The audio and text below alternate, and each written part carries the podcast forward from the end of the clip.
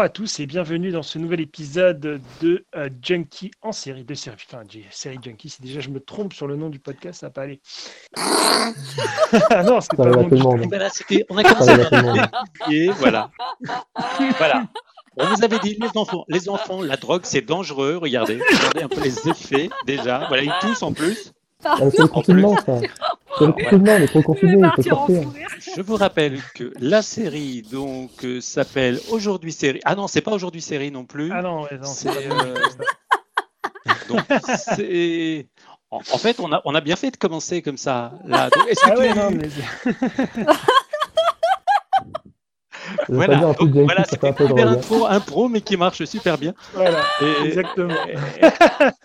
Et, donc le nom de la le, le nom du podcast, c'est Série Junkies. Série Junkies, exactement. Qui est présenté par plusieurs drogués, dont Doc. Je ne se rappelle même pas du nom euh, du podcast qu'il a créé. Exactement, mais c'est défaut. Bonjour à tous et puis bienvenue donc, dans ce nouveau podcast. Euh, bon, ben, on a la chance d'avoir deux nouvelles personnes. Ok, Laura, elle est partie. Là, on va la laisser un peu se calmer. On a la chance d'avoir deux nouvelles personnes avec nous, Laura. On a Nimentrix et Johan. Nimentrix, bienvenue à toi. Alors, Nimentrix, pour ceux qui ne savent pas, c'est un ami de longue date. On se connaît depuis très longtemps. Oui, ça euh, il y a longtemps. C'était dans ah un podcast dont j'ai oublié le nom aussi, parce que sinon, après, on va plus se rappeler des noms. Mais ça remonte à il y a 4 ou 5 ans, en effet. C'est ça, exactement. Alors, bah écoute. Euh, Présente-toi. Moi, bah, je, regarde des séries depuis un petit bout de temps, puisque j'ai dépassé euh, la, cinquantaine et que j'ai dû commencer à la fin des années 60. Donc, j'ai les séries marquantes pour moi, ça a été des séries comme euh, Le Prisonnier, euh, un peu aussi des séries comme Les Mystères de l'Ouest et tout, parce que j'étais jeune. Mais après, bah, ça a continué dans les années 80, 90. J'ai eu la chance, moi, de voir le passage de ce qu'on appelle l'ORTF au câble c'est-à-dire d'avoir les, premières séries euh, avec des sous-titres grâce à Canal Jimmy, euh, Teva et Canal+. Et donc, euh, bah, des séries, j'en ai vu beaucoup, j'en vois encore un peu. j'ai un podcast sur lequel. j'ai un podcast. tu vois, ça y est, moi, je raconte n'importe quoi. J'ai un, un, blog sur lequel je fais plus grand chose. Je parlais un peu de séries à un moment. Euh, donc voilà, je vais pas en rajouter plus. J'aime bien les séries de SF euh, fantastique et toutes les séries qui s'amusent à mélanger un peu la réalité, même si aujourd'hui j'ai parlé d'une série très réaliste. Voilà, c'est tout pour moi. Bon, il y a aussi Laura qui est parmi nous, qui rigolait tout à l'heure, là, elle s'est calmée. présenter en je, je, suis en train de maîtriser parce que j'ai failli partir en gros fou rire. Euh, oui, donc euh, bah, moi c'est Laura, passionnée de séries depuis quelques années. Et euh, si vous voulez en savoir plus, il faut écouter le premier podcast. Voilà. On a des problèmes aujourd'hui avec le mot podcast. C'est parfait ça.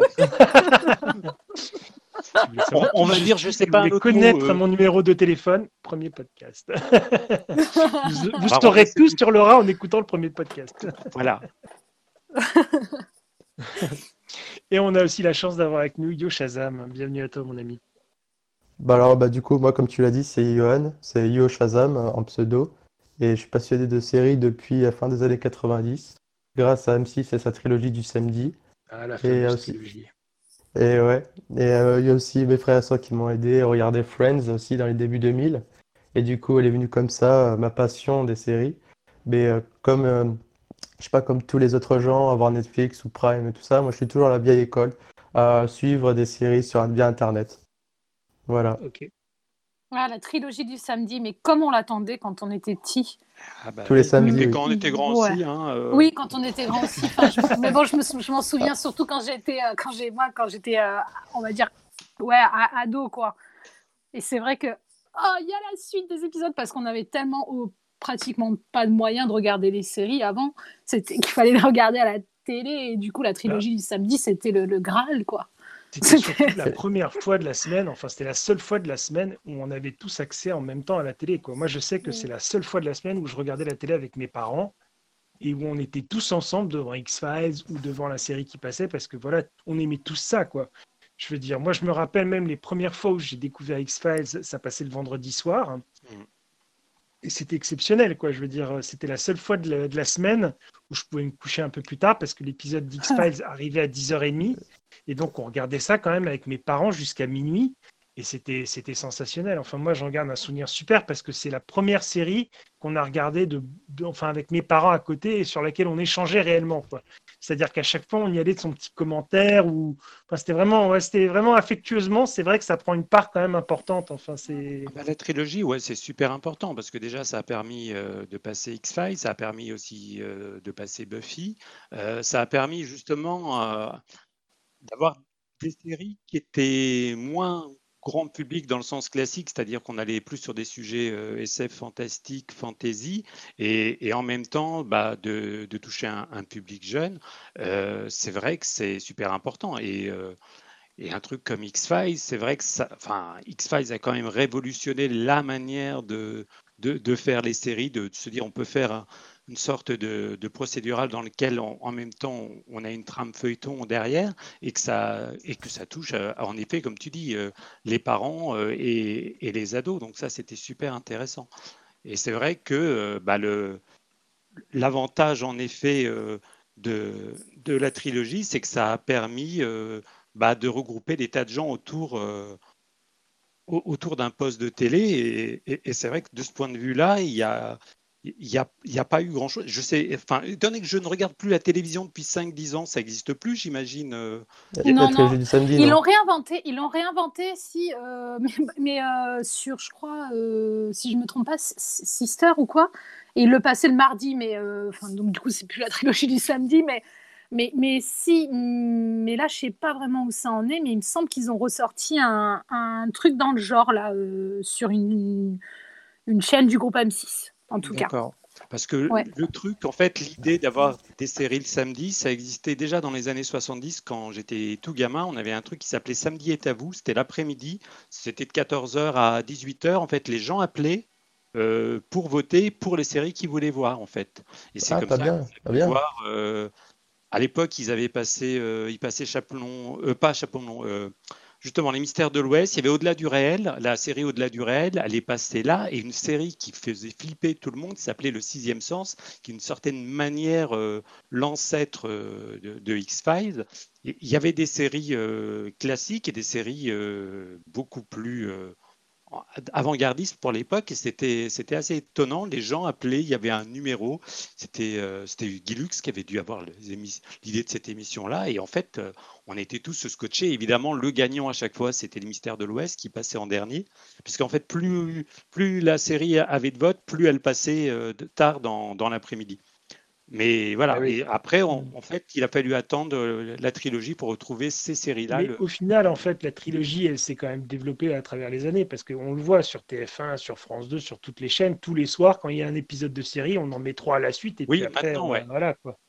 Donc, euh, je veux dire, ils ont fait ça avec Doctor House sur TF1, ils ont fait ça avec Grey's Anatomy, ils ont fait ça avec, euh, ils ont fait ça avec toutes les séries après, quoi. je veux dire, ça s'est décliné à tous les soirs de la semaine presque. Hein quitte à ce que ça devienne débile, parce que j'avais certains collègues justement euh, qui, euh, pour la série The Good Wife, qui m'expliquaient euh, que sur M6, par exemple, ils ont passé quatre épisodes à la suite et dit attends, ça commence à 21h, il faut se coucher à, à minuit et demi, une heure. Ah non, mais surtout que M6, c'était les pires, c'est-à-dire que M6, eux, ils faisaient deux épisodes qui étaient en fait dans la lignée en fait de ce que tu suis régulièrement, et derrière, ils t'en mettaient deux autres qui étaient sélectionnés au hasard dans ce qu'on avait déjà vu avant.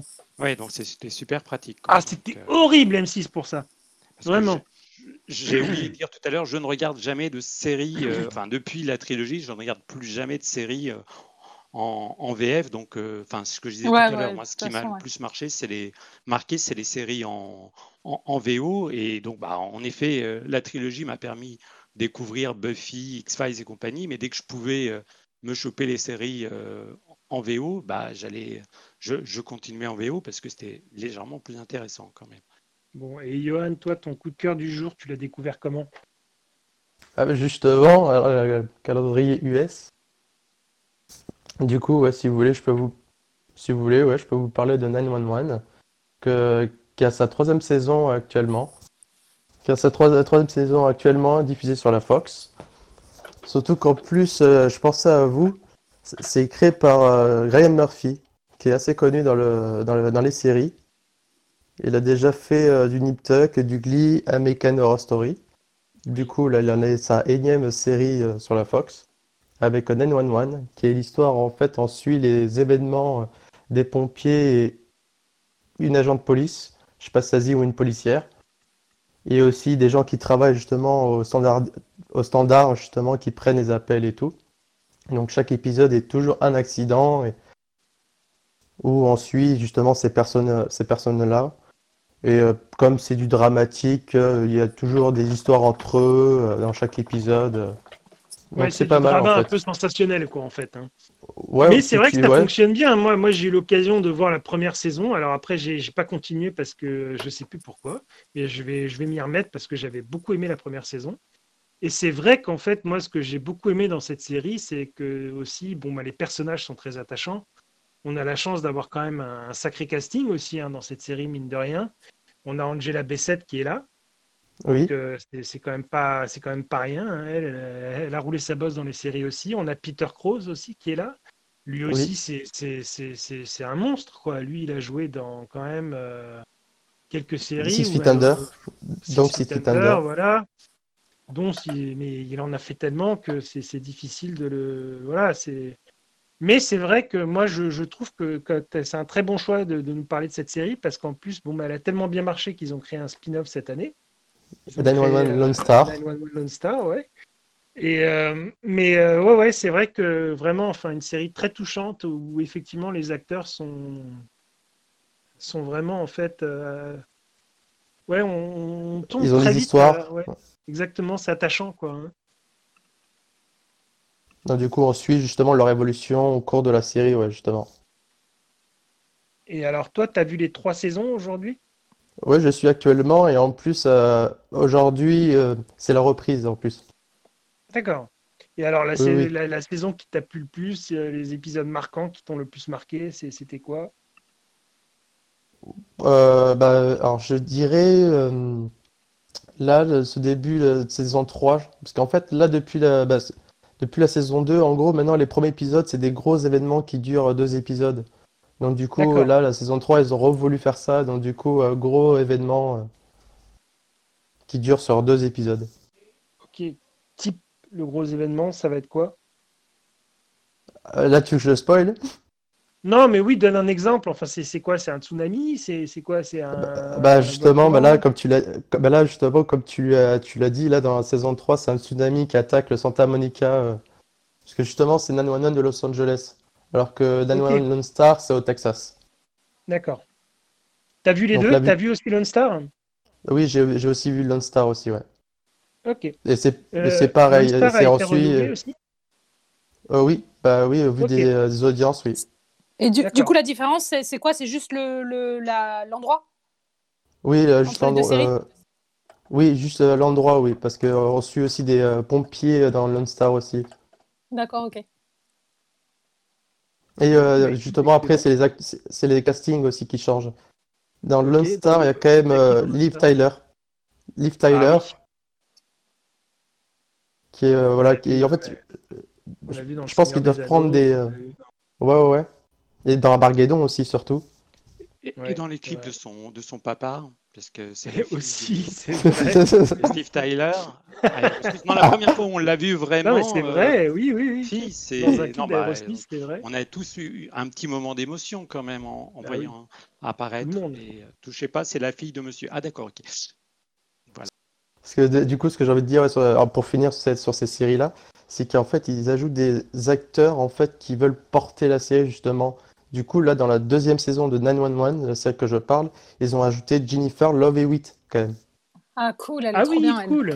D'accord. Bah, Ah, parce Voilà. qu'ils ont donc- perdu, ils ont perdu aussi la nana qui était dans la saison 1, c'est ça qui décide à un moment donné de partir et Oui. euh, Oui, Connie, Connie travaille- Brighton. ouais, c'est ça exactement, qui, qui jouait aussi dans comment elle, elle jouait dans la série euh, Friday Night Lights, je crois, non? Et aussi dans la série Nashville, si mes souvenirs sont bons. Oui, Et, euh, enfin oui. bref. Et euh, donc, enfin, c'est vrai qu'à la fin de la saison 1, elle dit qu'elle veut partir se retrouver, machin. Est-ce qu'elle revient après la saison 2 ou la saison 3 ou on l'a oubliée? Elle vient plus du tout. Euh, elle revient pas, mais a- elle revient pas, non, elle revient pas, mais la série fait allusion. D'accord, ok. Est-ce qu'il lui arrive un truc, est-ce qu'il lui arrive un truc genre catastrophique et genre est-ce qu'elle meurt dans un épisode et ou est-ce qu'on apprend qu'elle est morte ou? Non, non, pas ces, pas ces non, non. D'accord, du tout. Ok, bon. La présence des stars dans les séries, attends juste une, seconde, c'était à propos de la, présence des stars dans une série, il y a de ça 20 ans ou 30 ans, ça aurait été carrément une insulte de dire à, une star de ciné, tu, viens jouer dans une série télé. Maintenant, maintenant les, séries ont carrément toutes des acteurs qui sont passés par le cinéma.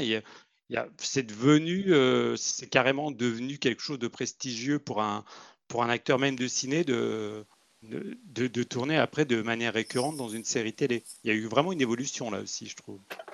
Ah, ah ouais, ah complètement. Je suis complètement d'accord. Ça, c'est vrai que là-dessus, la, télévision avant, c'était vraiment presque pour les rebuts du cinéma. On, va on, peut, on peut presque dire ça comme ça. Euh, et, en fait, au final, pas du tout. En fait, maintenant, c'est devenu presque le faire valoir. Hein. Bah ouais, bah, bah, euh, j'ai l'exemple avec euh, la série que j'ai présentée sur le podcast précédent, Big Little Lies. Hein. Mmh. le casting qu'il y a dessus, voilà quoi. C'est que des, des, des, des, gros acteurs, grosses actrices du cinéma, donc bon. Parce qu'avant, avant, c'était vraiment le contraire. Un monsieur obscur euh, qui jouait dans une série qui s'appelait Claire de Lune, c'était un petit gars qui s'appelait Bruce Willis.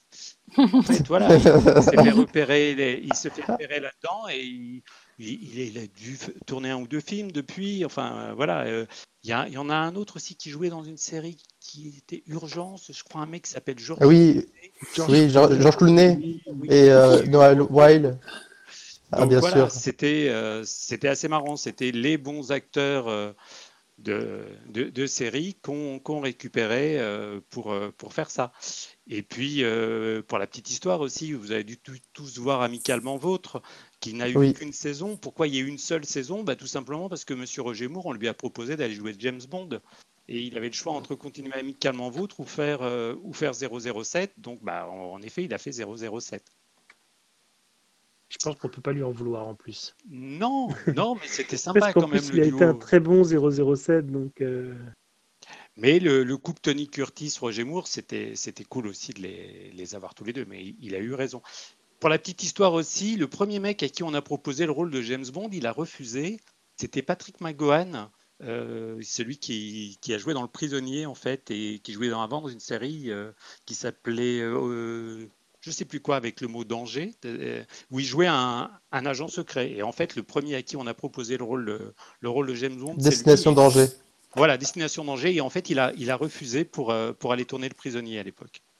C'était euh, assez original. Quelle série, ça aussi, le prisonnier Ça, c'est un grand classique. Ça. Je pense que je reparlerai un de ces quatre. Je veux bien. C'est vrai, t'as aimé, aimé le prisonnier? Ah ben j'ai adoré, c'est la première série que j'ai dû voir dans, mon enfance qui m'a marqué. J'ai dû voir ça, je devais avoir 9, 10, 11 ans. Mais euh, le principe d'avoir une série dans les années 60-70 euh, où le héros en fait perd à chacun des épisodes, c'est quand même un concept assez étonnant pour l'époque. Mais oui, bien sûr. On, aura l'occasion d'en reparler. Ben écoute, ça marche. Euh, là, on va passer à Laura qui va nous parler aujourd'hui de Umbrella Academy, si je ne me trompe pas. Oui, voilà, c'est ça. Donc, euh, ouais, The Umbrella Academy, c'est une série qui est adaptée d'une bande dessinée. Et donc, euh, elle est dispo sur Netflix depuis février 2019.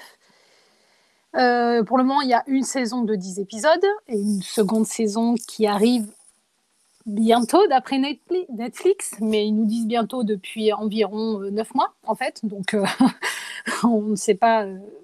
ils disent que c'est toujours entre aujourd'hui et la fin du monde mais euh, donc, euh, comme on ne connaît pas la fin du monde, on ne connaît pas la date.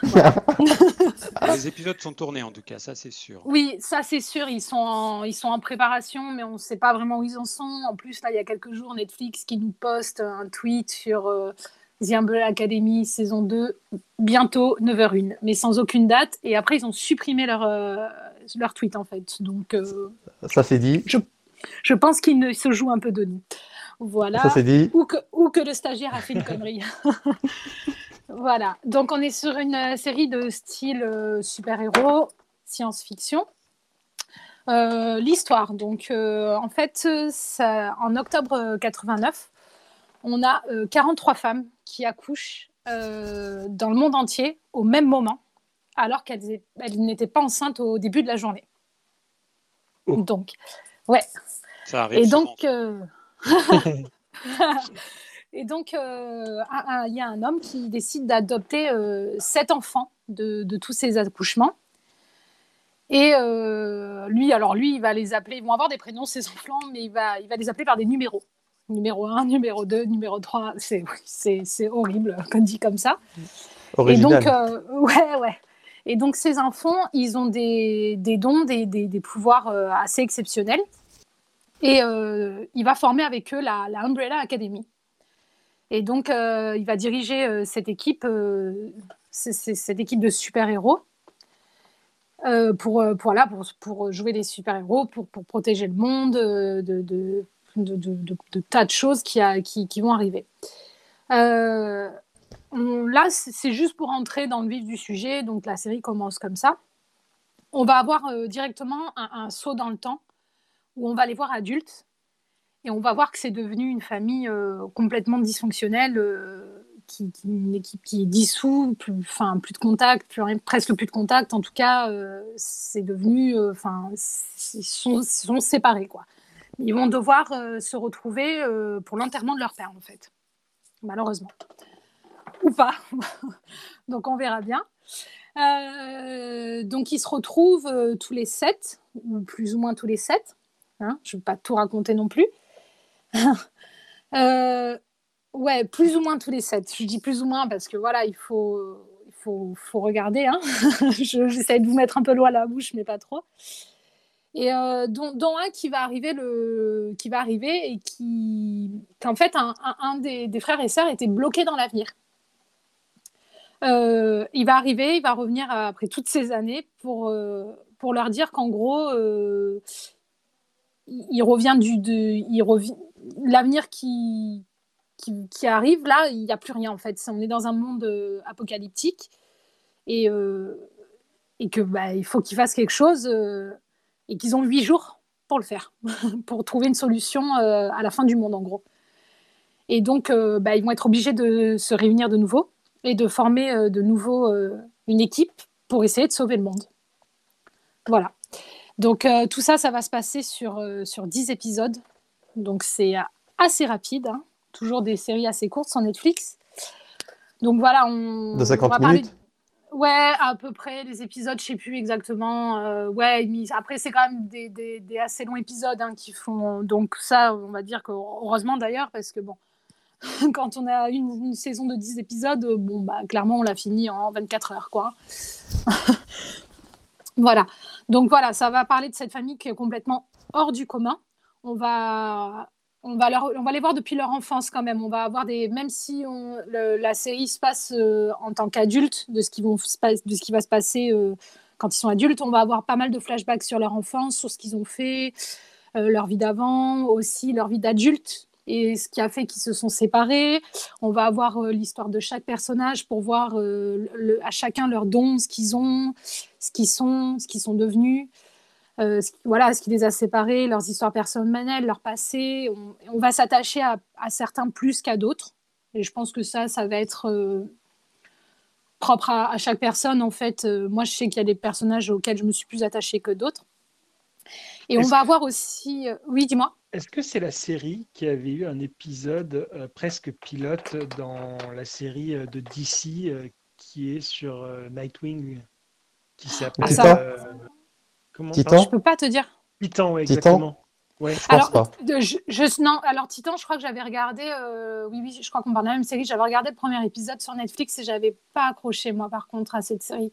Et du coup, je l'ai D'accord. pas mais, mais continué. je crois quand même que The Umbrella Academy, si mes souvenirs sont bons, après, je, peut-être des bêtises, hein, mais je veux dire, Titan, à un moment donné, il se retrouve dans une maison dans laquelle il y a plein de gens un peu bizarres.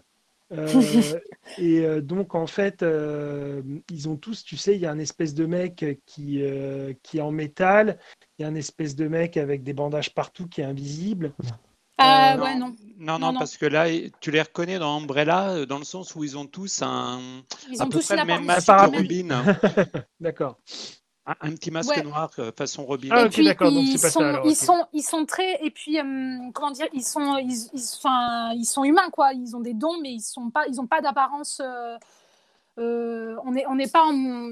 Ouais, voilà, on n'est pas en, non plus euh, dans les Avengers, quoi. Ils sont quand même euh, très euh, normaux dans un sens, en fait. Même s'ils ont ces dons même ont ces dons exceptionnels, ils restent quand même assez normaux, on va dire. Mais on est d'accord que c'est une série d'ici, non? Non, non, c'est pas une non, série du non, tout non, non, c'est ni, C'est un c'est comics. ni Marvel ni DC, c'est vraiment, c'est adapté C'est un d'un comics, comics indé, mais hein. c'est. Ah oui euh, Ouah, J'étais persuadé que c'était d'ici ou que c'était ma. Non. Eh non. non, non, Non, Eh non, non. et les Ah, ah, comics ah. sont disponibles en France, hein, d'ailleurs, tu, tu les trouves. Oui, oui, euh, oui, ils y sont. Dans, euh, Et, ils- euh, c'est- et- et c'est indé, euh, et, et ça a une structure assez particulière comme, euh, comme, euh, comme la série là, a une structure euh, assez particulière dans le déroulement, justement, et, et tu retrouves cette même logique dans. que- Oui, que oui, oui, oui, dans- mais dans euh, ouais, ouais, c'est- voilà, il faut pas rater un épisode, il faut pas tourner la tête, hein, parce que sinon on est paumé. hein. mais euh, mais Et voilà, pas de non, précédemment. Pas de précédemment. Ouais, voilà. Donc voilà, après, donc euh, voilà, tous ces personnages, on va s'y attacher plus ou moins à certains. Moi, je sais que, bon, voilà, comme je disais, plus que d'autres. Et on va aussi voir, euh, on va s'intéresser particulièrement à un personnage aussi qui est, euh, bon, dans la série, elle s'appelle Vania, au numéro 7. Et elle, elle n'a pas de pouvoir, en fait. Et c'est la seule du, donc, des sept frères et sœurs à, ne pas avoir de pouvoir.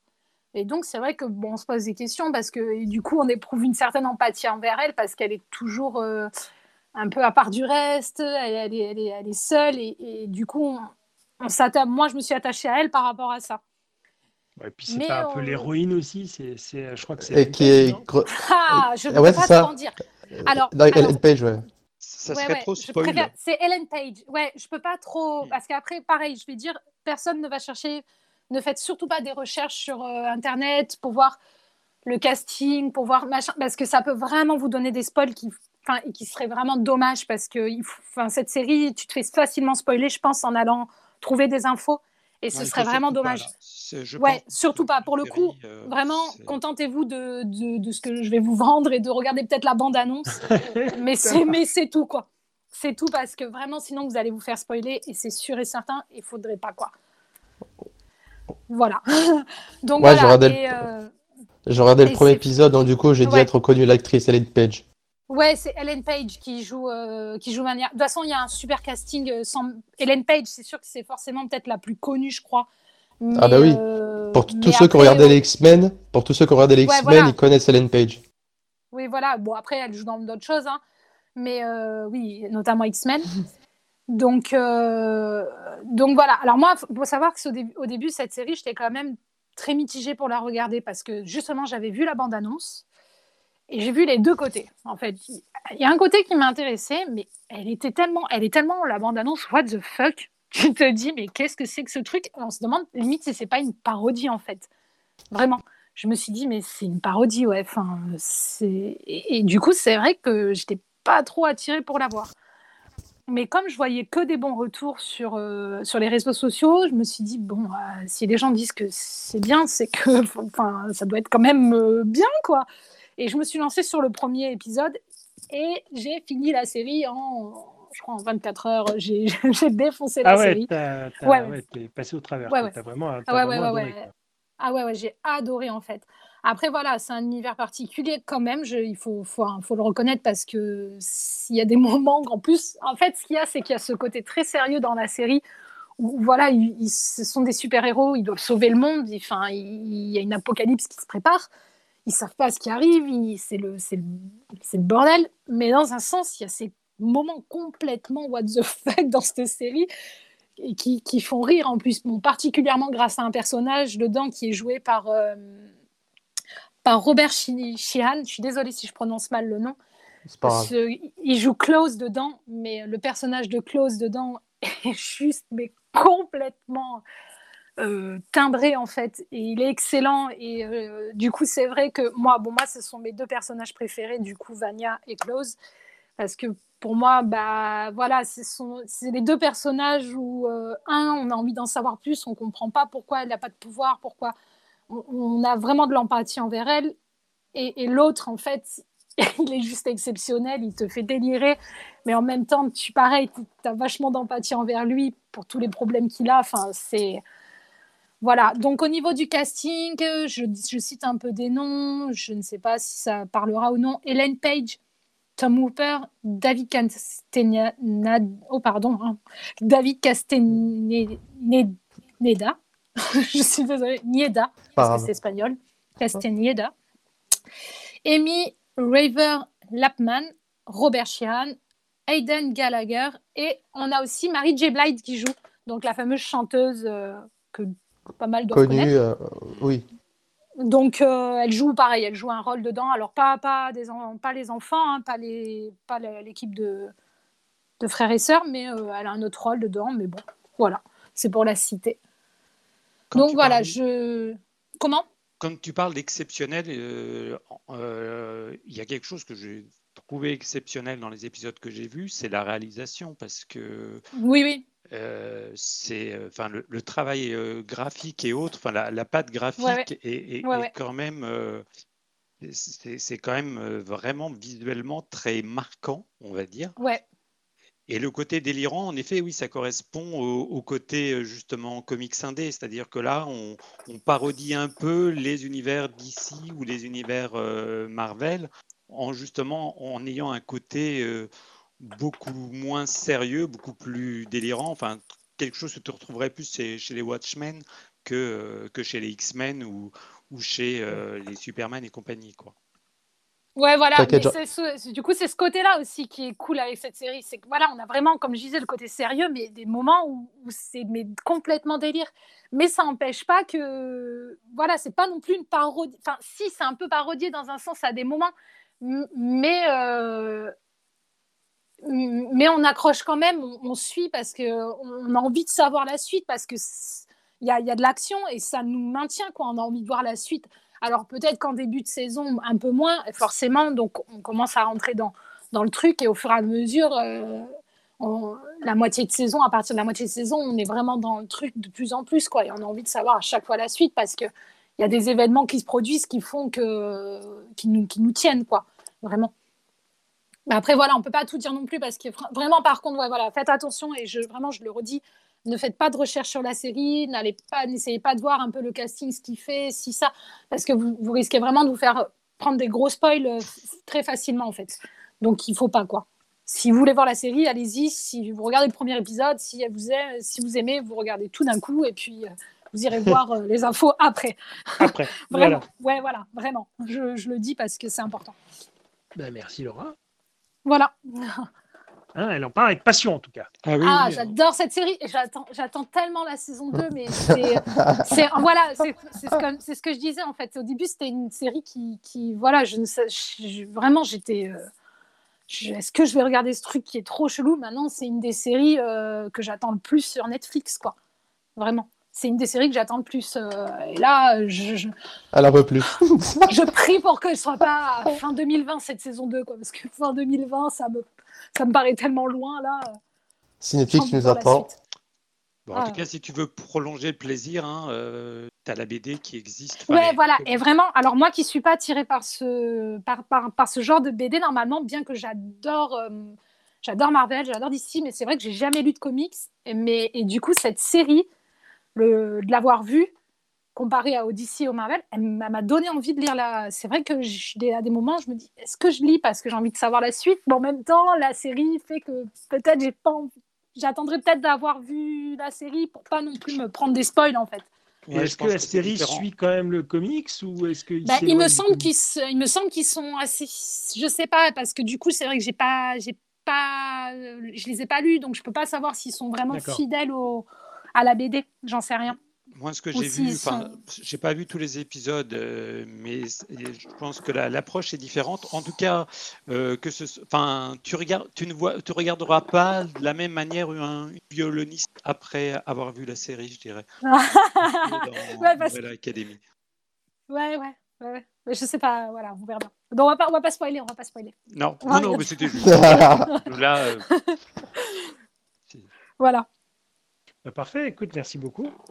Bah, moi, j'ai décidé euh, de vous faire découvrir et de vous parler surtout d'une série qui me tient vraiment à cœur parce que c'est une série que j'ai beaucoup, beaucoup, mais alors vraiment beaucoup aimé, que je mets dans mon top 5 régulièrement parce que j'ai un attachement pour cette série assez énorme parce que c'est une série où il se passe tellement de choses qu'on ne pourrait pas y le résumer en un podcast. Cette série s'appelle Battlestar Galactica. Alors Battlestar Galactica, c'est une série qui est en fait un espèce de reboot en fait d'une série des années 70-80, d'accord? Et donc ils ont décidé de lancer le reboot dans les années 2003. Et euh, la personne en fait qui est derrière, vous, vous devez connaître forcément, c'est euh, Ronald Desmours.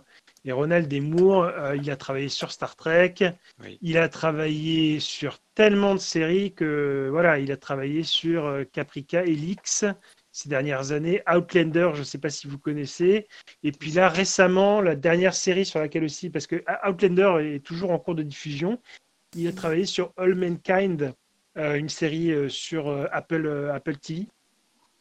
C'est la série en fait où on envoie des, des femmes astronautes dans l'espace aussi.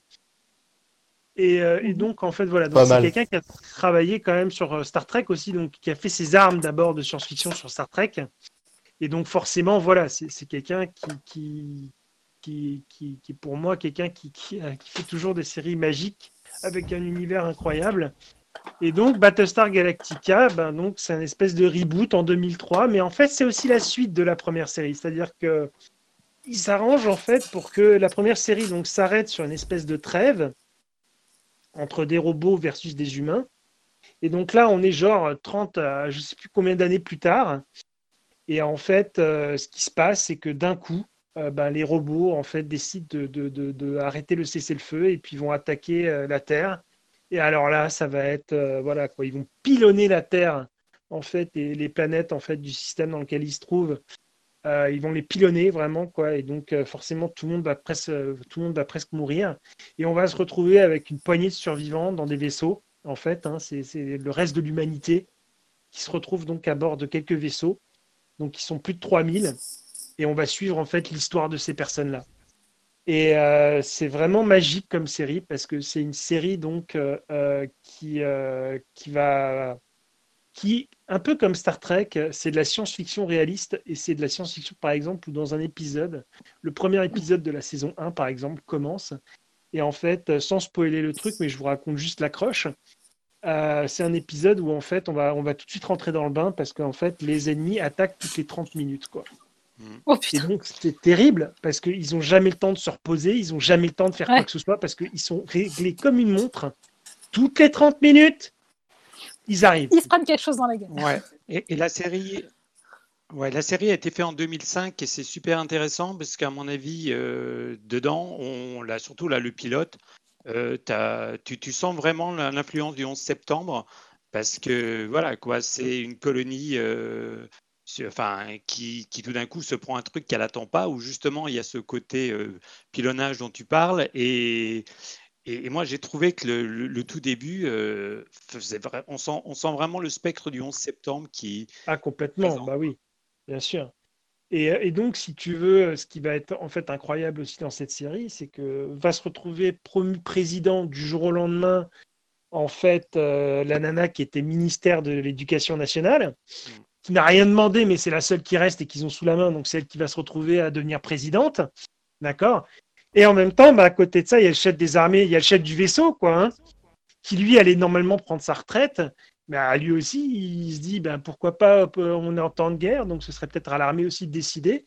Donc ça va être aussi un petit peu ce jeu entre ces deux personnes-là qui, qui aussi sont, quand même. C'est des gentils, hein, il n'y a, rien de méchant dans tout ça, mais voilà, il y a, quand même ce côté aussi entre la politique versus les armées, euh, voilà, il y a souvent ce débat-là dans la série entre un, truc de fond. Euh, il y a le thème de la survie qui est un thème très très cher quoi. Voilà côté côté casting, voilà il y a des il y a des il y a des il y a des, il y a des acteurs que, que moi qui m'ont marqué quoi que après on retrouve un peu partout ces dernières années.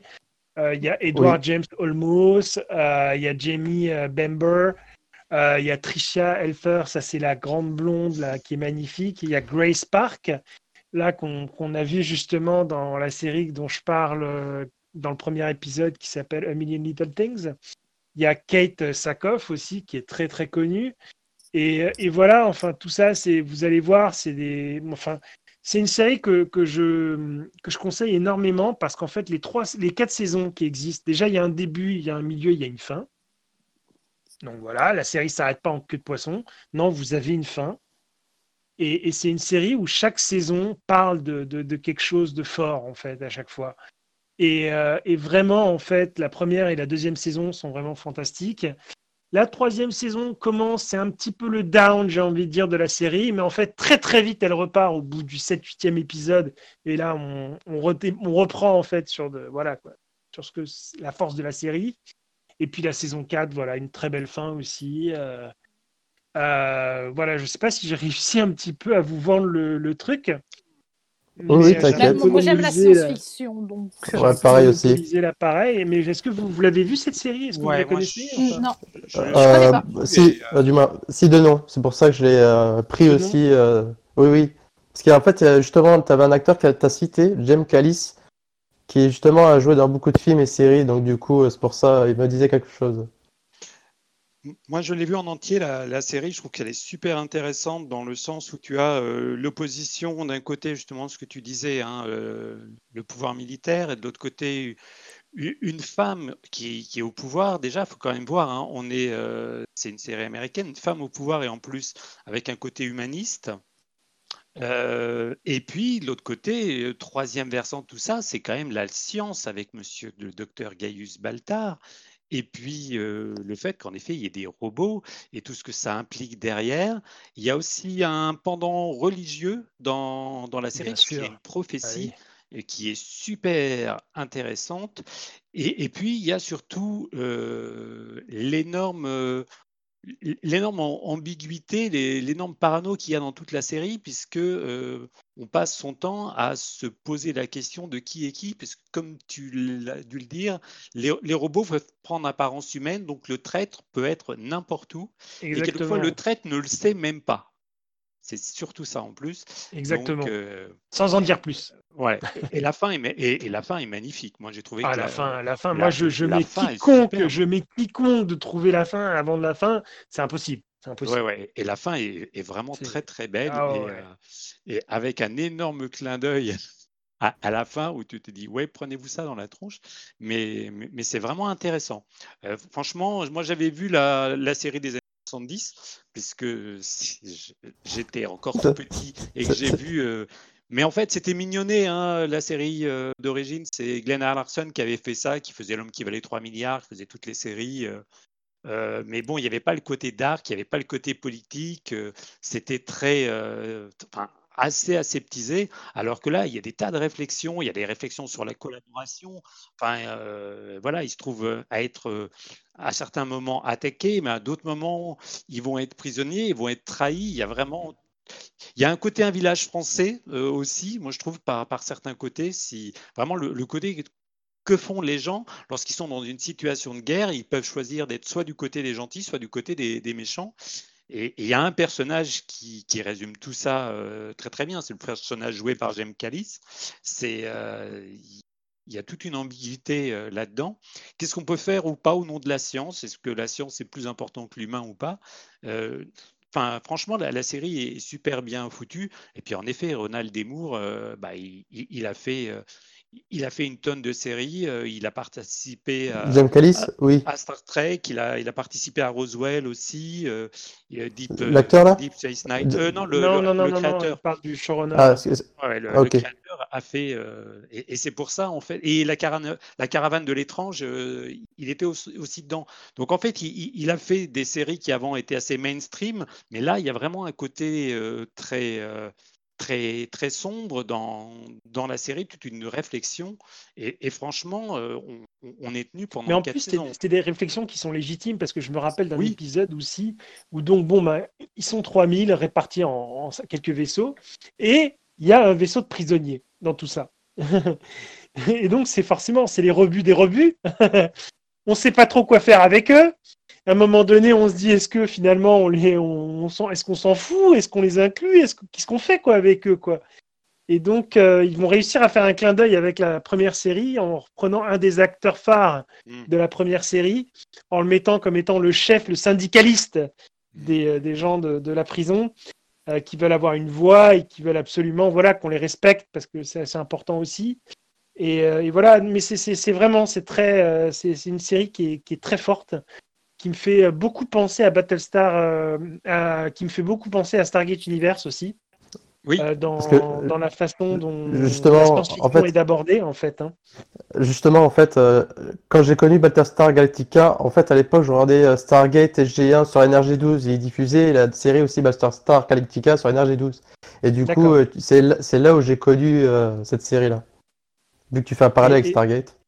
Et voilà, et c'est vrai qu'en faisant un peu un parallèle, quoi, c'est- de la science-fiction, on va dire réaliste, quoi. hein. Après, bon, moi, je sais que j'ai plus regardé Stargate Universe que Stargate SG1 ou avec, euh, voilà, Stargate Universe, c'est vraiment une série qui a son propre univers dans Stargate, quoi. Ouais, Ils sont enfermés dans un vaisseau dans lequel ils ne comprennent rien, et c'est des gens qui se retrouvent dans un vaisseau dans lequel ils ne comprennent rien, et puis ils sont là, et puis voilà, ils vont découvrir comment se servir du vaisseau, en gros, quoi. Donc le premier, le, pre- le premier épisode, c'est on a besoin d'air, on a besoin d'eau. Le deuxième épisode, ben, faut qu'on bouffe. Troisième épisode, ben, faut qu'on chie, faut qu'on se douche. Ouais, c'est extraordinaire, quoi. Et, et non, mais je veux dire, c'est- c'est c'est bête, mais tu vois, dans la science-fiction, c'est ce que moi j'appelle la science-fiction réaliste. C'est-à-dire qu'on va se poser des questions, même si l'environnement est, est science-fiction et aberrant, ben, en fait, on va se poser des questions très terre à terre. Et, et c'est pour ça que Battlestar Galactica, pour moi, est très fort. Mais c'est aussi ce qui a fait le succès des séries comme Star Trek, de toute façon. Mm. Star Trek, euh, c'est- c'était les premiers à réussir à faire des trucs comme ça, où, les, où il y avait des épisodes entiers où effectivement là, les toilettes sont bouchées sur le vaisseau et comment on va faire pour les déboucher. Quoi. et le pire, c'est que. Non, non, mais j'exagère un peu là en racontant ça comme ça parce que je vais vous faire marrer, mais, c'est vrai, c'est exactement ça. quoi. C'est fou et ils ont la capacité de le faire et c'est passionnant et on regarde de bout en bout. Et donc, euh, voilà, et donc ces séries-là, euh, voilà, à un moment donné, ils vont manquer d'eau dans dans Battlestar Galactica, et il va falloir aller chercher de l'eau. Et, euh, et voilà, c'est très fort ce qui va se passer à ce moment-là, quoi. Et l'arc des personnages est très intéressant. L'évolution des pe- personnages est très intéressant parce que on prend le cas, on prend le cas de Tricia Helfer, qui est quand même le sexe symbole au départ, qui arrive euh, pour être là, la femme fatale euh, euh, Mm. qu'on va mettre en évidence, surtout pour sa plastique, et euh, qui a une évolution, moi je trouve, dans la, la série super intéressante, justement euh, par rapport à par, par rapport à son identité et tout. C'est super, enfin c'est super in- intéressant de voir chacun des, des personnages qui vont, qui vont suivre des, des arcs quelquefois qui vont l'amener à la chute ou la rédemption. Mm. Mais, euh, mais c'est super, super bien fait. Et, euh, et, et de ce point de vue-là, ouais, le- la psychologie de chacun des personnages est super intéressant. Même les choix les plus horribles qu'ils font quelquefois, parce qu'ils font, certains font des choix horribles, Ah bah oui, Euh, ils sont on- obligés, justement. ouais. on arrive à, à les justifier. Et puis, il y a des retournements incroyables euh, qui sont. Enfin, je, trouve que de ce point de vue-là, le, les, les- les choses sont, sont bien, bien amenées. Euh, et évidemment, euh, il y a comme d'habitude, hein, les- il y a des tas de râleux à propos du dernier épisode en disant ouais, ceci et cela. Mais, mais ça, ça, on ne pourra jamais empêcher. Mais je, je trouve qu'au moins la, la série avait l'avantage d'avoir un début, un milieu et une fin et, et que ça se tient très bien. Bah parfait. Merci. Très bien. En tout Merci. cas, j'espère. Je suis désolé, j'ai un, un chat dans la gorge. T'as un chat dans la gorge, Bah, il faut le faire là, sortir. Faut le faire, faut le faire sortir alors. Je lui ai donné la parole à Animentrix maintenant. Non mais j'ai... Attends. Je vais mourir. Crache, crache, crache-moi ça tout de suite. Gros minet, t'as avalé Titi en fait, c'est ça et... Euh, ouais, j'avoue. J'avoue. Bon, bah, en parlant d'avouer, moi aussi, je vais avouer, j'avoue, je suis totalement coupable. Je suis coupable d'avoir regardé une série euh, juridique alors que je déteste les séries juridiques et je déteste les séries policières. Enfin, je sais pas, je vraiment, mais en fait, euh, la plupart du temps, je me fais chier dans ce genre de série parce que c'est des procédures et euh, ça, ça n'en finit pas. Jusqu'au jour où j'ai été aussi, voilà, je suis tombé sous le charme de The Good Wife pendant sept années. Pourtant, pourtant, comment je peux tenir sept années devant une série qui va me parler juste d'avocats, de crimes, euh, de sociétés qui ont empoisonné des gens, de criminels euh, récidivistes, de, barons de la drogue qui se font aider euh, gentiment par, par une, un petit cabinet d'avocats. Donc, la série dont je veux vous parler ce soir, c'est The Good Wife. Ce qui veut dire en fait euh, bah, euh, la gentille Une femme. femme exemplaire en français. Voilà. Non, je rigole. Puisque c'est donné en québécois, je crois, ça a donné une femme exemplaire. Alors, Ouais, Pourquoi ouais, au Québec, ils ont des noms bizarres. pourquoi The Good Wife Euh, Parce que Alicia Clo- Florrick est en fait une femme qui a eu euh, la bonne ou la mauvaise idée d'épouser un, un procureur. Et le procureur en question, euh, eh bien, comme beaucoup de procureurs ou comme beaucoup de politiques là-bas, a été mêlé à un scandale plus ou moins sexuel et à une histoire de corruption.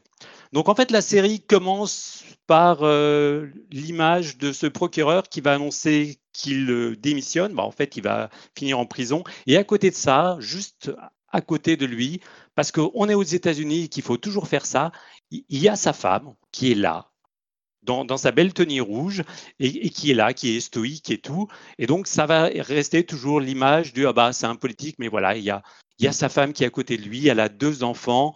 Donc tout va très bien, c'est juste un scandale, tout passera. Bon, la réalité, tout ça, c'est que monsieur finit en tôle. Euh, Alicia Floric, elle, il faut bien qu'elle vive parce qu'elle a deux gamins. Et donc, il y a très longtemps, elle avait été avocate pendant un ou deux ans. Et elle décide donc, euh, quasiment 20 ans après, de se relancer dans une nouvelle carrière d'avocate. Et on peut dire que le fait que son mari est un ancien procureur un peu corrompu, ça va pas lui faciliter la tâche pour retrouver du boulot. Elle arrive à trouver euh, du travail dans un cabinet et euh, le cabinet en question est mené par deux personnes, mais l'une des personnes en question, elle le connaît bien, c'est un certain Will Gartner, qui est joué par l'excellent euh, Josh Charles, qui se trouve aussi avoir été l'un de ses petits amis lorsqu'elle était à la fac. Alicia Floric est jouée par euh, Juliana Margulies, qui elle aussi est pour le moins euh, très marquante dans le rôle. Elle est marquante dans le sens où, en fait, pendant toute la série, quoi qu'il arrive, quasiment tout le temps, elle reste totalement stoïque. Ce qui est super bien hein, pour, euh, pour faire son, son travail d'avocate. C'est pas du tout qu'elle n'est pas expressive. Si, elle est expressive, mais en fait, tout reste à l'intérieur et, et, on se demande comment elle arrive à tenir. Donc en fait, elle va repartir de rien du tout, euh, au, bas, de l'échelon dans, le cabinet, et petit à petit, elle va gravir euh, un à un l'échelon dans ce cabinet d'avocats. Alors, ce qui est super intéressant dans cette série, euh, qui a été créée par Robert et Michele King à la fin des, des premières années 2000, je dirais en 2009, ça a duré jusqu'en 2016, c'était sur CBS. La série en question, d'ailleurs, a été coproduite par un monsieur qui s'appelle Ridley Scott.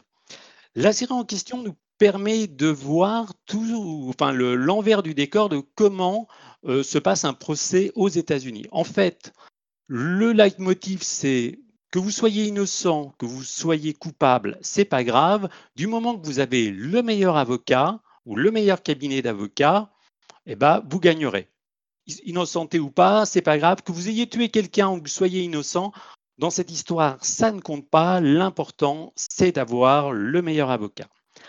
Et alors, dans The Good Wife, des bons avocats, on va en voir pas mal. Et des bons acteurs, on va en voir aussi beaucoup parce que le casting est carrément euh, fabuleux.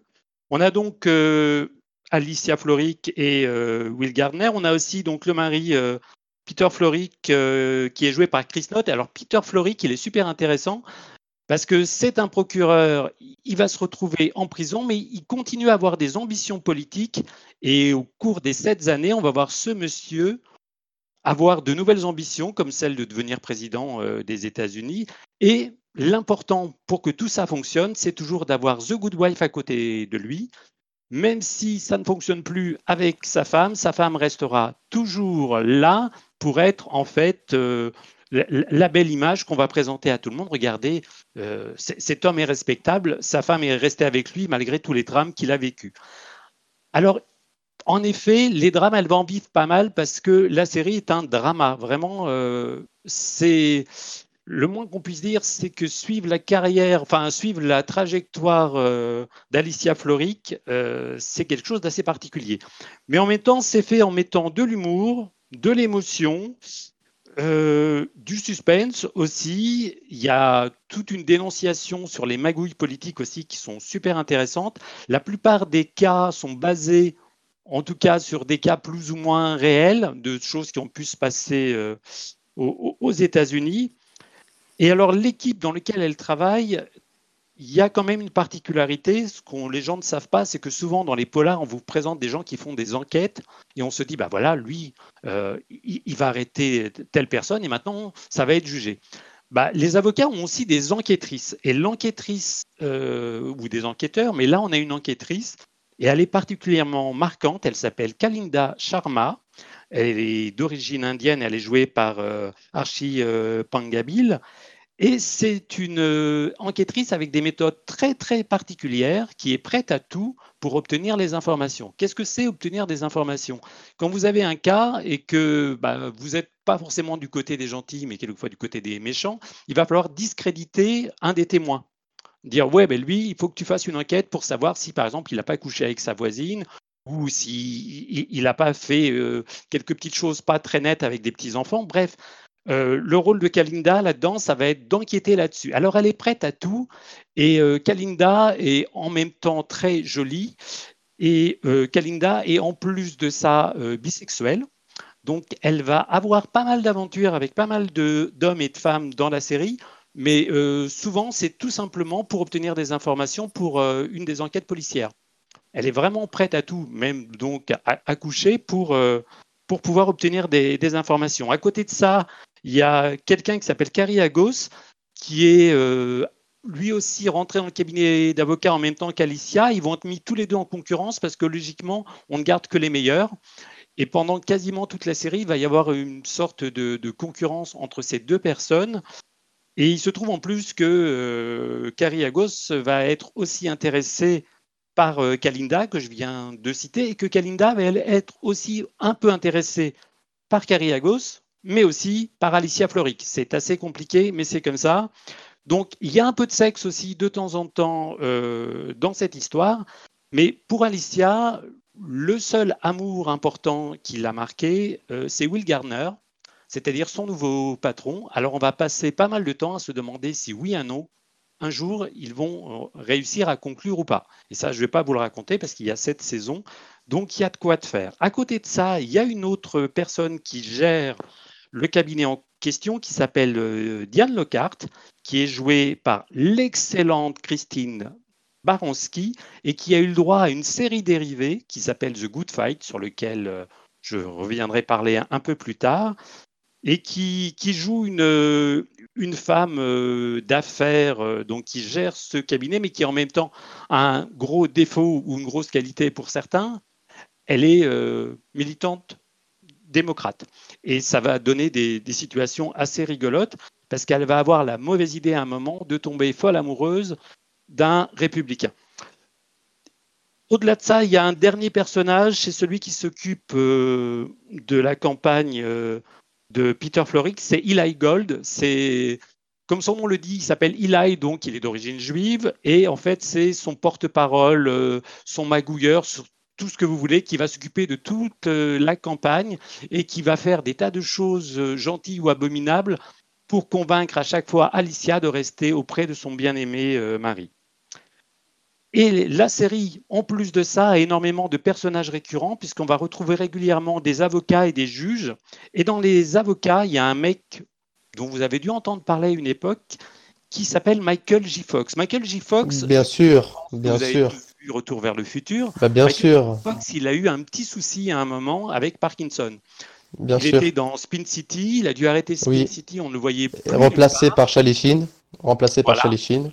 Et là, en fait, il revient dans euh, The Good euh, Wife en tant qu'avocat, mais un avocat euh, génial, qui utilise justement ses problèmes de santé pour gagner ses cas. C'est-à-dire que là, euh, Michael Assume, assume, totalement euh, à fond le fait d'avoir un handicap et c'est utilisé. C'est-à-dire que là, oui, attendez, là. Euh, C'était génial ça.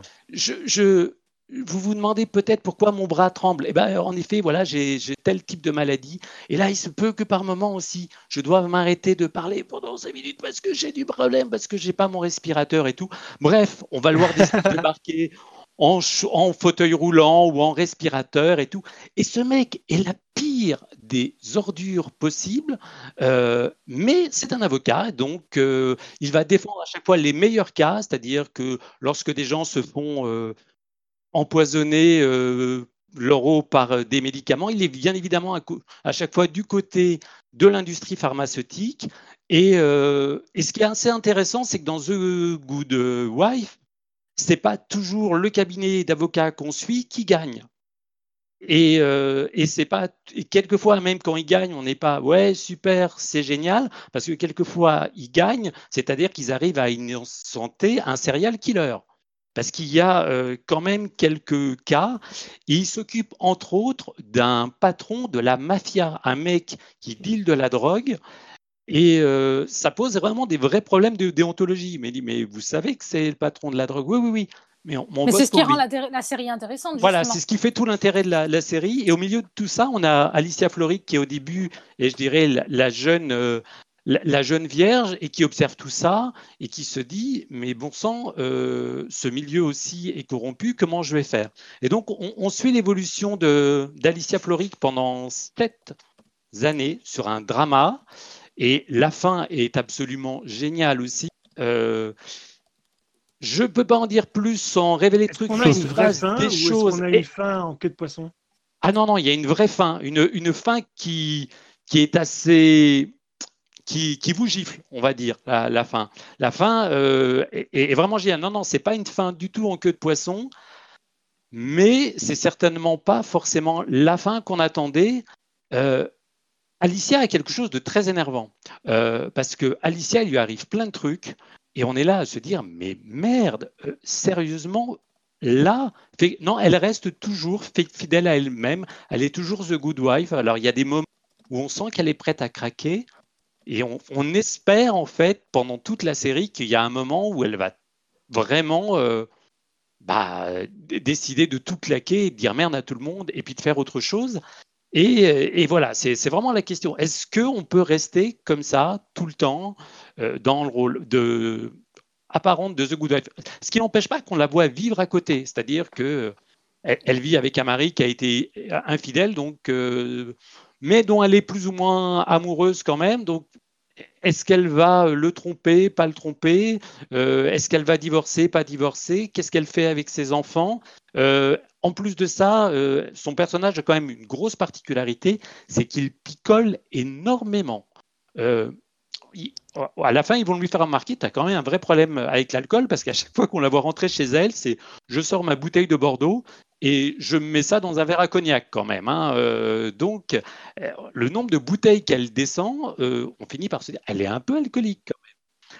Mais voilà, donc la série est fabuleuse. En plus de ça, les dialogues sont, sont vraiment géniaux. Il y a, il y a, des, il y a vraiment des vrais moments d'anthologie. et puis, les, deux Kings ont, tenu cette série pendant, euh, pendant les sept ans. Il devait en fait y avoir une huitième série. Il devait y avoir une huitième saison et eux, ils avaient décidé de partir. Et en même temps, euh, l'actrice principale a eu la bonne idée de dire s'il y a une huitième saison, moi je m'en vais. Donc il n'y a pas eu de huitième saison. Tout le monde s'est mis d'accord sur au fait, ok, on arrête au bout de cette saison, mais on fera une série dérivée. Et donc il existe une série dérivée qu'ils ont passé sur CBS, mais sur le câble, ce qui leur donne beaucoup plus de liberté. Cette série s'appelle The Good Fight. Et cette série a aussi la particularité d'être encore meilleure que The Good Wife, parce qu'elle a un contenu beaucoup plus euh, trash et beaucoup plus politique. Elle s'en prend entre autres euh, à un président des États-Unis actuel qui s'appelle Trump, et je, reviendrai certainement parler en, détail de, The Good Fight, dont la troisième saison vient, non, la quatrième saison vient juste de commencer aux, États-Unis. Euh, cette série aussi, si vous voyez The Good Wife, ne vous arrêtez pas à The Good Wife. Allez voir The, The Good Fight qui raconte l'histoire après de Diane Lecarte lorsque lorsqu'elle euh, décide de prendre sa retraite et que ça ne se passe pas exactement comme elle veut. Mais si on veut commencer aujourd'hui, on commence par quoi? Par ah, il faut euh, commencer par the, Good Wife. Il faut absolument ah, Wife. Il faut il faut se, se, se coltiner euh, the, les, les good wife. moi, je dirais, je dirais, moi, j'ajouterais même qu'il faut aussi se coltiner une série qu'ils ont écrite qui s'appelle Brain Dead. Ah oui, mais ça, je reviendrai sur Brain Dead. Extraordinaire, qui, qui est une série d'une saison Ah oui, bah, ah bah oui, Braindead, si vous allez sur Brain blog, euh, si vous allez sur nimentrixwordpress.com et que vous faites une recherche Braindead, j'ai écrit un article sur cette série qui est une série génialissime. Ah, c'est extraordinaire. Euh, ah bah, ont fait. Ah bah, vu que vous parlez, eh ben, vu que vous parlez d'eux, ben, moi je parlerai d'une autre série qu'ils ont créée et qui c'est une nouveauté qui s'appelle Evil. Evil. Ouais, Evil, Evil aussi, ouais, que j'ai pas encore vu, mais. Euh... Que j'ai pas encore vu non plus. C'est bien Evil, ouais. Mais, ben, je vous en parlerai sur un prochain podcast. Ah, ok, d'accord. Parce qu'en plus, t'aimes aimes vraiment beaucoup en plus Ah oui, oui j'aime beaucoup, ouais. Aussi, ah, bah, ouais. Génial, écoute, super. Mais ils ont une. Ils ont une telle rigueur dans l'écriture, euh, les Michele euh, King et euh, euh, c'est vraiment génial. Moi, je trouve que chacune de leurs séries, c'est la, la, manière dont c'est découpé. Et juste pour The Good Fight, euh, The Good Fight, même si vous voyez pas la série, voyez juste le générique de la série. Le générique de la série, comme c'est sur le câble, ils ont fait un générique qui dure deux minutes et demie où il y a des explosions dans tous les sens avec une petite musique symphonique. Et à la fin, on voit un écran sur lequel il y a Trump et un, autre écran sur lequel il y a Poutine et les deux écrans qui explosent gentiment avec une belle musique symphonique derrière, très très calme. C'est tout beau, c'est tout gentil.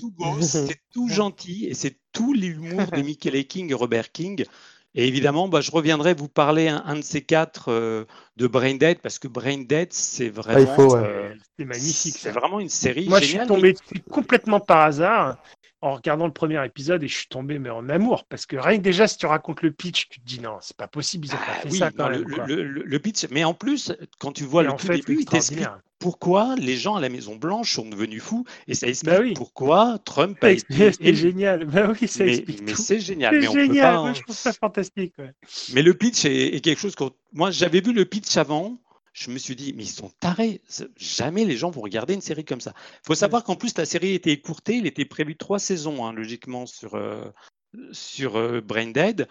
Mais, mais le pitch est excellent. Et je voulais dire aussi que The Good Wife, c'est quasiment euh, leur première série. Ils avaient fait deux petits galops d'essai avec deux petites, une petite série judiciaire et une autre qui avait été annulée très vite. Et en fait, là, The Good Wife, c'est quand même 156 épisodes avec des cliffhangers de eh ben, fou, des, euh, vous allez rire et vous allez pleurer parce que il se passe des choses incroyables euh, dans à un ou deux moments dans la, dans la série. Il y a des vrais dramas. Et puis, euh, si vous tombez pas sous le charme de Kalinda Sharma, bah, je, je, ne sais pas ce que je peux faire pour vous. Et puis, si vous ne tombez pas aussi sous le charme de l'humour d'Eli Gold, qui, qui, qui, est vraiment un personnage extraordinaire, le, ressort comique qu'il y a autour de ce personnage est, vraiment génial. Et euh, on retrouve pas mal des personnages de The Good Wife dans, dans, la suite The Good Fight. Et on retrouve quelquefois la génération suivante, euh, puisque certains personnages ne sont plus présents, mais leurs enfants euh, sont, présents dans, dans, la saison suivante, là, dans, dans la série suivante. Donc voilà, je n'aime pas les séries juridiques, je n'aime pas les séries policières, mais je vous conseille absolument de, de regarder The Good Wife parce que c'est pour moi certainement. Tu, n'aimes pas les séries juridiques, mais comme moi, Suits en tout cas. Ah bah oui, c'est pareil, j'ai horreur des séries. Euh, mais après The Good Wife, j'ai tout de suite enchaîné sur Suits, qui est, c'est pareil, une série juridique que, je devrais détester, mais qui est absolument géniale. Ça fait changer d'avis. Voilà. Mais euh, The Good Wife et Suits sont deux séries marquantes, euh, je dirais, de, la période 2010-2020 et deux, deux, séries que je, je conseille. Et c'est pareil, Suits, on aura certainement l'occasion d'en reparler, toi ou moi, mais les, dialogues, les dialogues dans Suits, c'est pareil, c'est vraiment euh, ciselé. Quoi. Et là, c'est pareil, les dialogues dans The, The Good Wife, c'est extraordinaire. Bah, c'est des séries où ils ont compris, où ils ont compris à quel point en fait parfois l'écriture peut jouer un rôle important. Oui, c'est la euh, génération Aaron Sorkin. Hein, voilà, exactement. C'est, euh, voilà, j'allais, j'allais parler de la série qu'il avait faite juste avant euh, les, les enfin la, série justement à la Maison Blanche. Newsroom, ouais.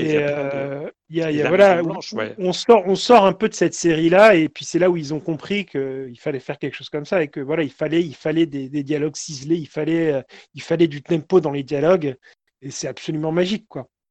Et ils ont réussi à le faire malgré la censure de CBS, parce qu'il y a pas mal de choses qui ont dû être censurés parce qu'à l'époque, ça passait sur, euh, bah, voilà, sur le, leur chaîne classique.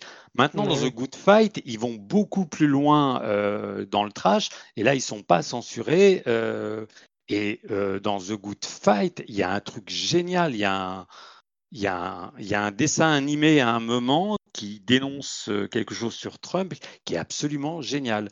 Euh, mmh. qui est un dessin animé chanté, puisque c'est quelque chose qui ramène à une série qu'ils ont fait avant qui était Brain Dead, hein, à propos des, des, génériques chantés euh, et, des résumés d'épisodes chantés. Mais voilà, mais The, Good Wife est, à mon avis, l'une des meilleures séries euh, avec des, personnages incroyablement forts. Enfin, on ne peut pas euh, être indifférent à l'histoire de Alicia Florrick et de Will Gardner parce que, parce que ça, a une dimension incroyable. Et puis, tous les personnages à côté ont tous une incroyable épaisseur. Enfin, chacun des personnages évolue sur cette saison et même les, les personnages récurrents qu'on voit de temps en temps du style Michael J. Fox génial. il y a une, il y a une, une autre avocat qui est complètement barge qui s'appelle Elisabeth euh, Tascioni, qui est euh, une sorte de croisement entre Colombo et euh, le dog de Retour vers le futur.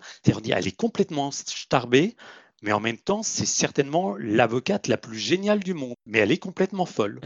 elle est complètement folle. Et il y a plein de personnages comme ça. Et on a un ou, un ou deux juges aussi qui sont complètement, euh, complètement tarés. Il y en a un, il est complètement psychorigide. Donc, euh, si vous faites le moindre truc, euh, vous allez vous prendre une amende. Il y en a un qui va vous faire de la propagande politique. Enfin, ils ont tous leurs particularités. Et ça devient un comique récurrent parce que on les voit au moins une dizaine de fois intervenir sur les sept saisons. Donc on finit par savoir à quoi ils réagissent et à quoi ils réagissent pas. Donc voilà, c'était pour The Good Wife. C'est tout ce que j'avais à dire sur la série. C'est tout C'est vrai ben euh, Moi, je, pense que vraiment que tu allais en dire un peu plus parce que oui, bon, Voilà. Tu as été très succinct, je trouve. il, nous a raconté les il, nous a raconté les sept saisons. J'ai fait ça comme tout bon avocat qui fait que comme ça, la défense, la, la défense n'a plus de temps. le, le, jury dit ok, bah non, non, les autres, ils ne peuvent pas parler. Compte rendu, c'est bon, adjugé. C'est pour ça que je préférais parler en dernier. Non, mais écoute, tu as bien fait. Moi, je trouve qu'on a choisi des, des, très bonnes séries aujourd'hui. On, on, vous a vraiment euh, gâté, je pense. Ah, bah euh, je vous remercie tous d'être venus euh, participer au podcast, vraiment. Bah, merci à toi. Merci. Je rappelle euh, une dernière fois parce que j'ai pas eu le temps de le faire lors du premier enregistrement. N'oubliez pas que ce podcast c'est aussi votre podcast. Si jamais vous avez envie de venir participer au podcast, venez, venez nous parler d'une série qui vous tient à cœur. C'est avec plaisir qu'on on vous fera une place dans l'équipe. Donc n'hésitez surtout pas à nous contacter. Voilà, n'importe qui, vous nous envoyez un petit message. On est tous accessibles. Ça nous ferait vraiment plaisir, donc n'hésitez pas si vous avez envie de venir nous rejoindre pour un épisode, voilà, juste pour venir nous parler d'une série qui vous tient à cœur. Venez, vous serez toujours les bienvenus. Et, n'oubliez pas aussi de réagir par rapport au euh, podcast, hein, si vous avez aimé, euh, si vous avez exactement, des, bah choses, euh, voilà. Et évitez de trop spoiler, par contre, pour, pour, pour ceux qui n'auraient pas vu les, les, séries en question, mais, mais ça sera toujours un plaisir de, de parler avec vous des, des, quatre séries dont on vient de parler aujourd'hui. Et n'oubliez pas le partage. Oui. N'oubliez pas le partage autour de vous. Partagez, n'oubliez pas, le, pas le pouce bleu, n'oubliez pas tout ça, enfin voilà. voilà, je pense que je dois avoir un message particulier à Netflix. Euh, n'oubliez pas la saison 2. Euh, ah ben non, surtout pas. surtout pas, parce que là, sinon, là, Laura, euh, Laura, là, Laura, sinon va craquer. Ah, Laura va craquer. Academy, s'il vous plaît. Voilà. Vous avez dit entre aujourd'hui et la fin du monde. Techniquement, on est concrètement dans la fin du monde actuellement. Ah oui, pas mal. Donc. Euh, ouais, tu peux voir 10 épisodes en, en une journée, donc oui, ok, bah, ça, peut, ça peut encore le faire. Ça nous occupe pendant, euh, pendant, pendant ce confinement, pendant une journée au moins, au moins une journée. Bon, bah, super. Bon, les amis, on vous retrouve bientôt, j'espère. Laura, avec plaisir, oui. Retrouve, euh, on te retrouve mercredi, Nimentrix oui. aussi, si je ne me trompe pas. Et puis, Johan, on te retrouve la semaine prochaine, je pense. Oui, avec une nouvelle série. Peut-être avant, au besoin, si, euh, si jamais on a vraiment. Pas de problème. En cas de fin du monde, euh, on... En cas de fin du monde, c'est la catastrophe. Mais en tout cas, c'était vraiment un plaisir de partager ce moment en votre compagnie. Et puis j'espère en tout cas que vous avez eu autant de plaisir à l'écouter que nous, on a eu du plaisir à le faire. Je vous dis à tous à très bientôt et puis bonne fin de journée. À bientôt. À bientôt. Ciao.